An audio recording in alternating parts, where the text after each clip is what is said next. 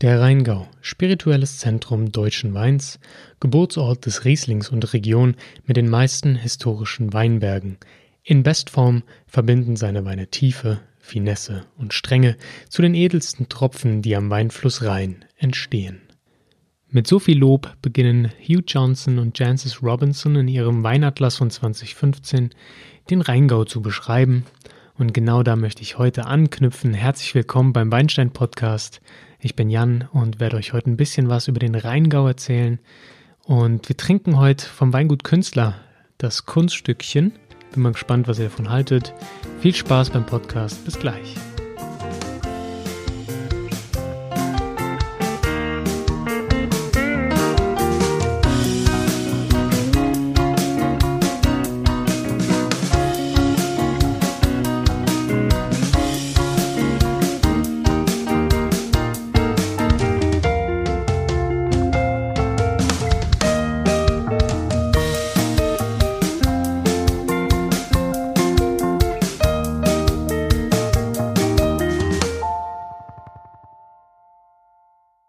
Ja, der Rheingau als Vorzeigeregion für den Riesling neben der Mosel.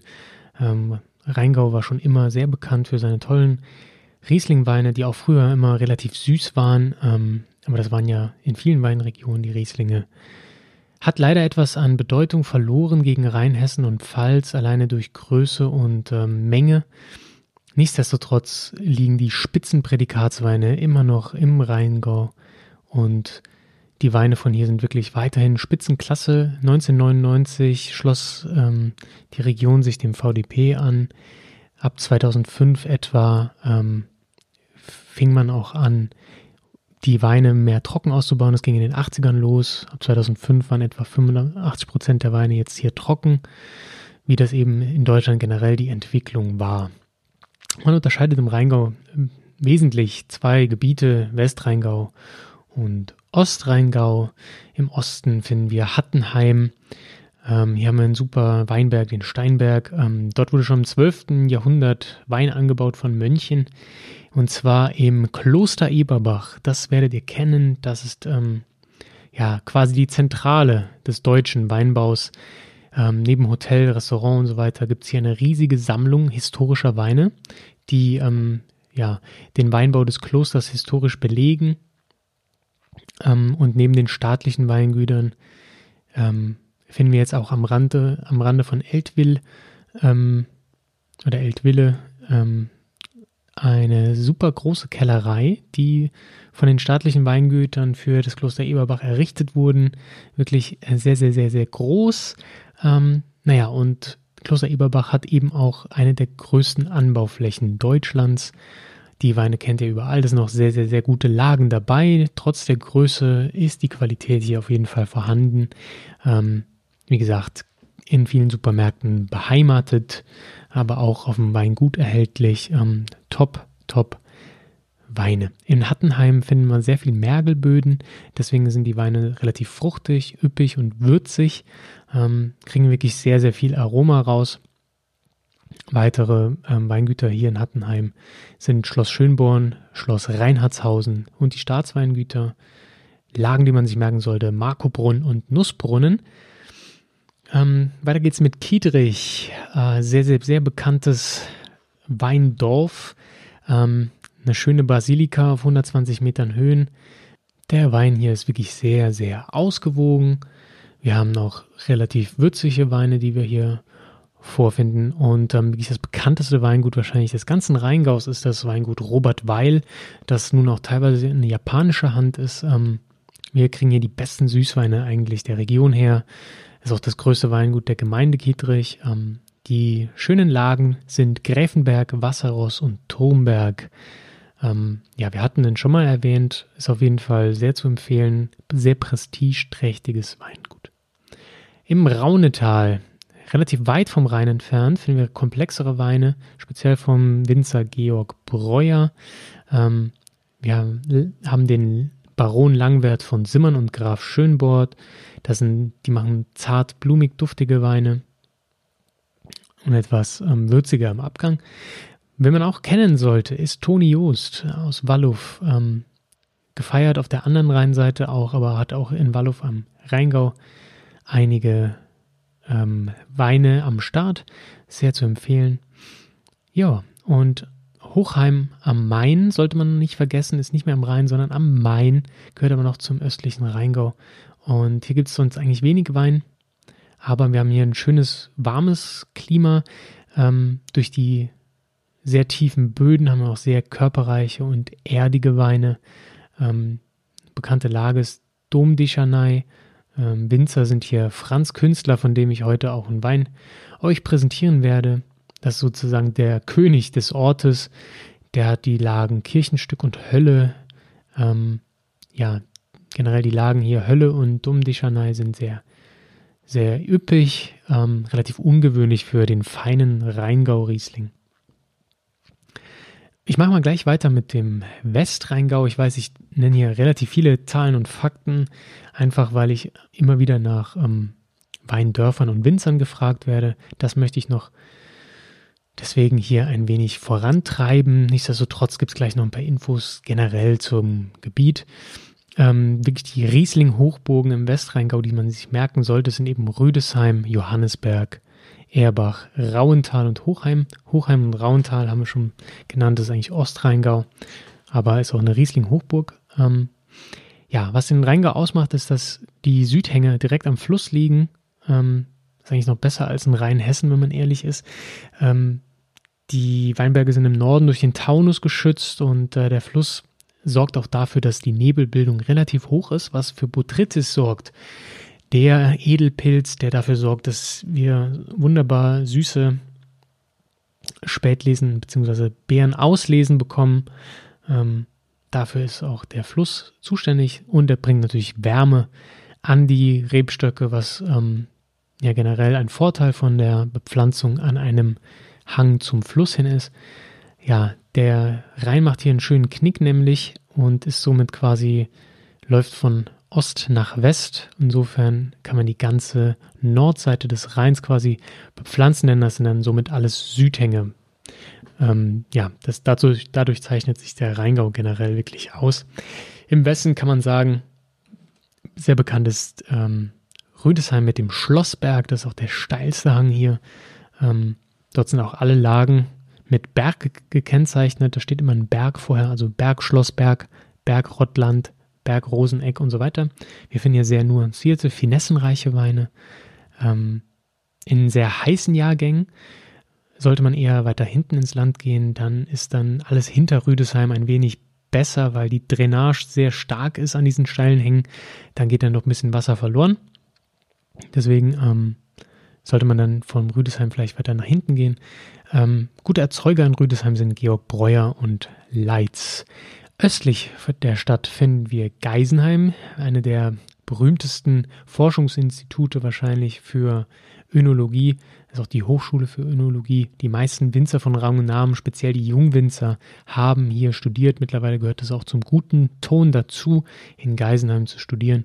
Ähm, man findet in jeder Weinzeitschrift immer wieder Berichte über die Uni Geisenheim. Ähm, ja, also wer wirklich was mit Wein studieren möchte, der muss dort hin. Zwischen Geisenheim und Winkel finden wir das Schloss Johannesberg mit der gleichnamigen Lage.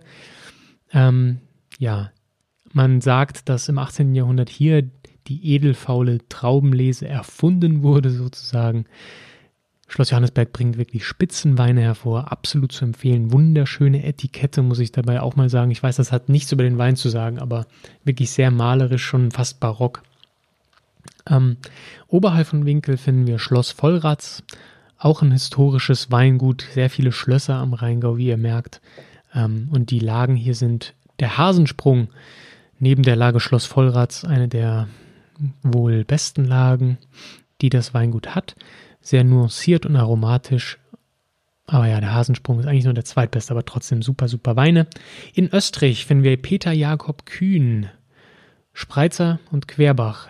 Jakob Kühn, wahrscheinlich der bekanntere Name, hier auch im westlichen Rheingau, sehr erfolgreich. In Hallgarten haben wir die höchste Lage des Rheingaus. Wir finden hier Mergelböden vor und ähm, die Lagen Händelberg und Schönhell bringen sehr kräftige, langlebige Weine hervor. Die beste Lage ist wohl die Jungfer. Erzeuger, die sich hier ansässig fühlen, sind Fürst Löwenstein und Fred Prinz. Hervorragende Weine, die wir hervorfinden. Und somit hätte ich auch schon einige Winzer und Lagen hervorgehoben für all die, die sich da ähm, auf den Etiketten, auf den Etiketten versuchen durchzuschlagen, wenn sie Wein kaufen. Also wie gesagt, wenn ihr solche Lagen, Winzer seht, das ist alles wirklich sehr zu empfehlen. Hochdotierte Weingüter und ausgezeichnete Weine. Der Rheingau generell ist wirklich ähm, gerade für seine Rieslinge sehr, sehr, sehr bekannt. Allerdings finden wir hier auch Rotweine vor, nämlich Pinot Noir ähm, und zwar speziell aus Assmannshausen. Also wenn man einen Rotwein aus dem Rheingau sucht, sollte man sich nach Assmannshausen umschauen. Ähm, dort wächst wirklich sehr, sehr viel sehr guter Pinot Noir. Ähm, bekannte Erzeuger dafür wären August Kesseler, Krone, Robert König, die hessischen Staatsweingüter und seit neuestem Sauvage.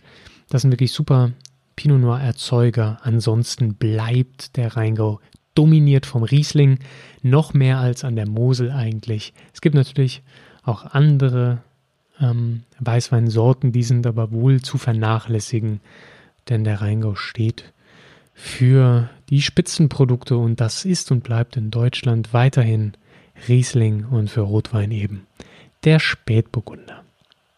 Ja, ich habe mir ausgesucht heute zum Trinken einen VDP-Wein von einem der sehr bekannten Weingüter hier, den Ostrheingau. Er ist ja bekannt für die, ähm, ja, wir, sind ja auch am Main, deswegen bekannt für die etwas üppigeren Weine, habe ich eben schon mal kurz erwähnt. Und zwar das Weingut Künstler seit 1648 und zwar genau das Kunststückchen.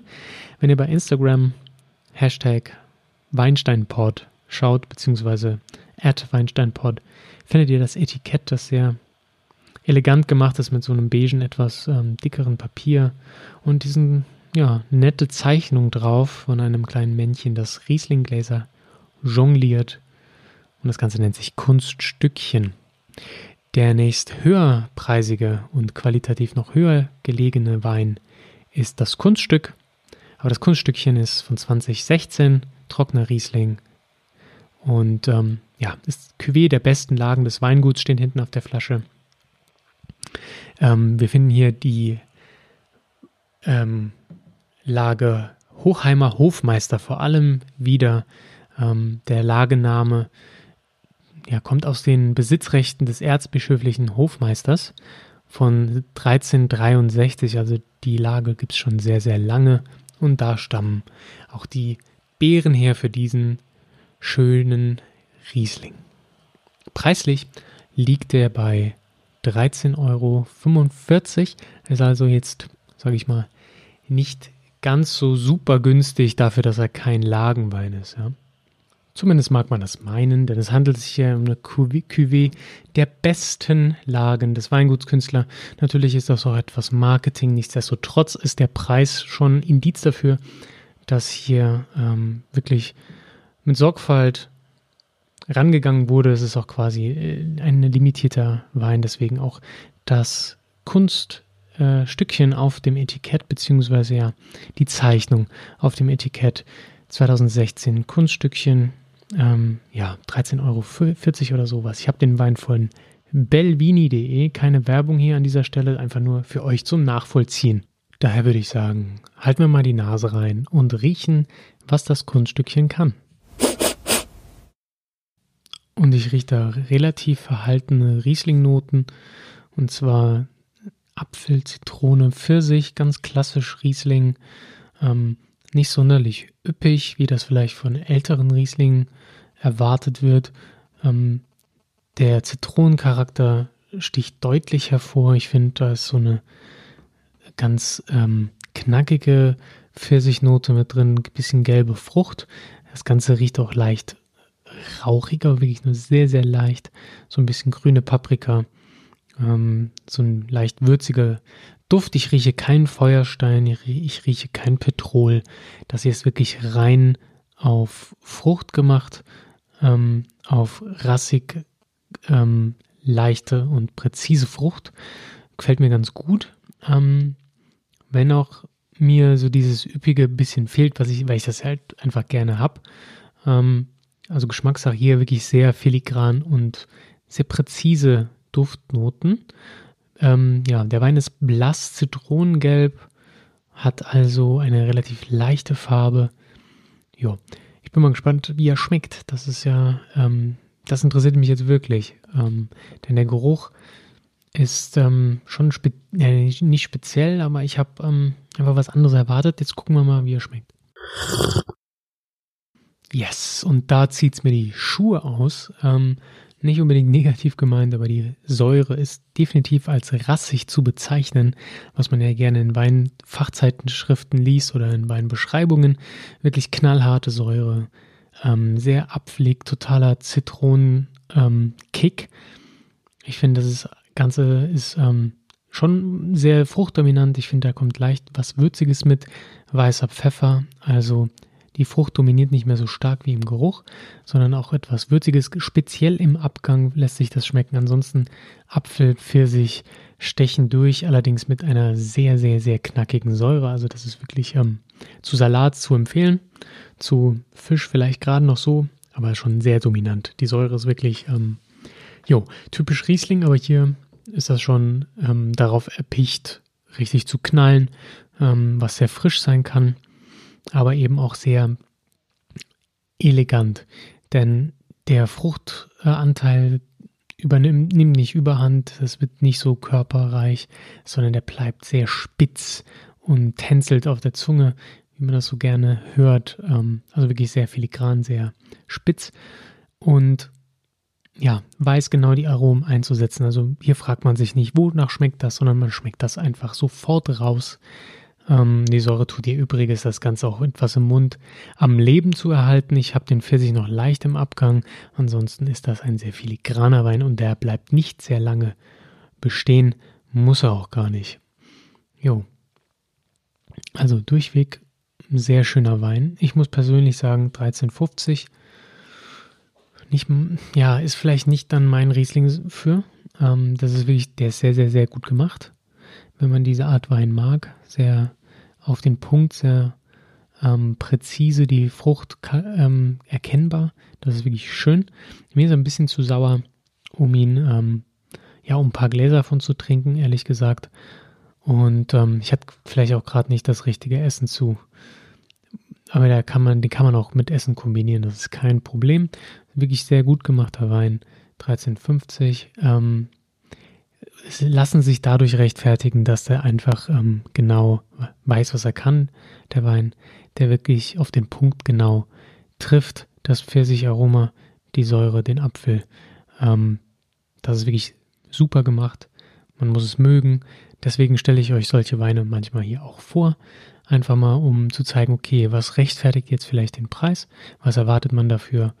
Ähm, und bin ich bereit, das auszugeben? Ich muss sagen, ähm, finde ich absolut okay. Aber ich finde bei 13 Euro, da ist schon was, was man vielleicht mit anderen zusammentrinkt. Und das ist hier ein speziellerer Wein, das mag nicht unbedingt jeder.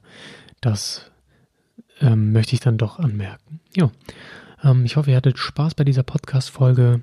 Ähm, in den nächsten Folgen wird es weitergehen mit den deutschen Weinanbaugebieten. Das wird nicht mehr allzu lange dauern, bevor wir dann vielleicht mal internationaler ähm, die Augen ausschweifen lassen. Grundsätzlich ähm, finde ich es aber wichtig, nochmal unsere Region hier in Deutschland abzuhandeln, denn das ist ja das, wo wir uns meistens bewegen. Österreich, Schweiz soll nicht zu kurz kommen. Speziell Österreich wird auch nochmal in einem Podcast verwurschtelt werden. Also keine Sorge, liebe Österreicher, falls ihr zuhört, ähm, ihr seid auch noch dran.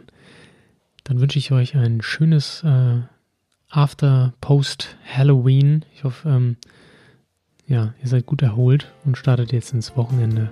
Trinkt einen schönen Wein und ja, habt eine gute Zeit. Wir hören uns nächste Woche. Bis dahin. Ciao.